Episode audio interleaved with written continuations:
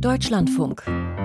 Forschung aktuell. Die meisten Autos werden künftig also Elektromotoren haben und keinen Wasserstoff oder synthetische Kraftstoffe verbrennen. Und um den Vormarsch dieser E-Cars zu beflügeln, setzen die Hersteller jetzt verstärkt auf Elektronik aus dem Halbleiter Siliziumkarbid. Der US-Chip-Hersteller Wolfspeed verkündete vergangene Woche ja, dass er im Saarland eine der weltweit größten Halbleiterfabriken dafür bauen will, gemeinsam mit dem deutschen Autozulieferer ZF. Für unsere Autorin Ines Rutschmann war das Anlass, mal nachzufragen, was hinter dem Hype um Siliziumkarbid-Chips steckt.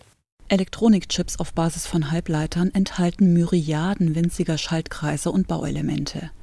Diese Chips können rechnen, Geräte steuern, Daten speichern. In der Leistungselektronik kommen sie auch zum Einsatz, um Strom zu wandeln. Damit zum Beispiel der Gleichstrom aus Photovoltaikanlagen ins Netz eingespeist werden kann, zerhacken Stromrichter die Spannungskurve förmlich. Aus dem resultierenden Wechselstrom wird wieder Gleichstrom erzeugt, der Züge und Elektroautos antreibt und Batterien lädt. Die Chips in Stromrichtern bestehen heute überwiegend aus hochreinem Silizium. Doch das dürfte sich ändern, denn Halbleiter aus Siliziumkarbid einer Verbindung von Silizium und Kohlenstoff versprechen mehrere Vorteile, erklärt Marco Jung vom Fraunhofer Institut für Energiewirtschaft und Energiesystemtechnik. Gegenüber Silizium habe ich ganz klar die Möglichkeit, dass ich höhere Schaltfrequenzen generieren kann in Stromrichtern, was dann wiederum dazu führt, dass ich zum Beispiel kleinere magnetische Bauteile einsetzen kann.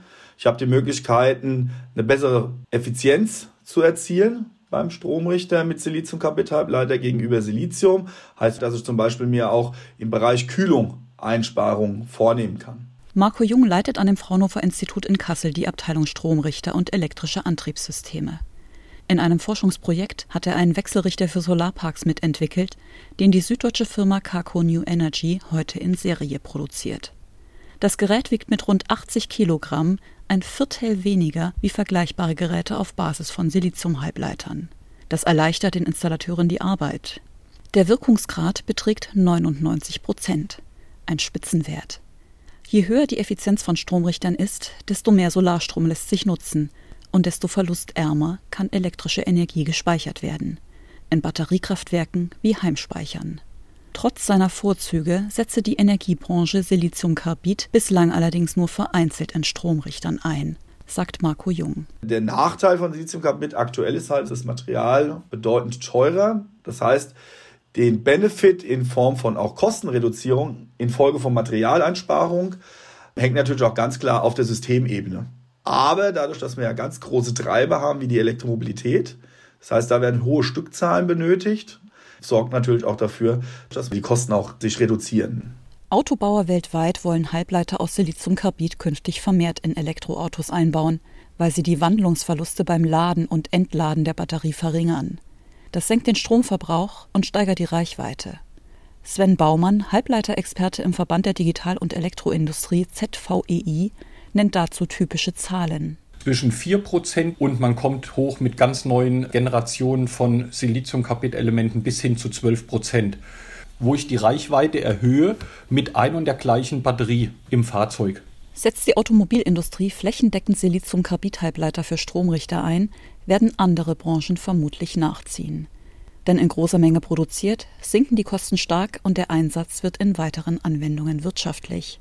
Sven Baumann zählt auf wir reden hier eigentlich von Dingen wie Wind, Photovoltaik, Batteriespeicher, Wasserstoffelektrolyse. Genauso reden wir aber auch von Elektrocharging, Wärmepumpen, Brennstoffzellen und so weiter. Dort wird das sicherlich mit Verwendung finden, Siliziumkarbid. Der Ausbau der Produktionskapazitäten ist weltweit im Gange.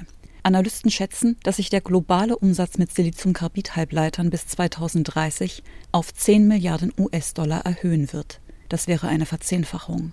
Die neue Chipfabrik im Saarland soll 2027 in Betrieb gehen und eine der weltweit größten für Siliziumkarbid-Elektronik werden. Ines Rutschmann über eine relativ neue Halbleitertechnologie als Turbo für die Energiewende.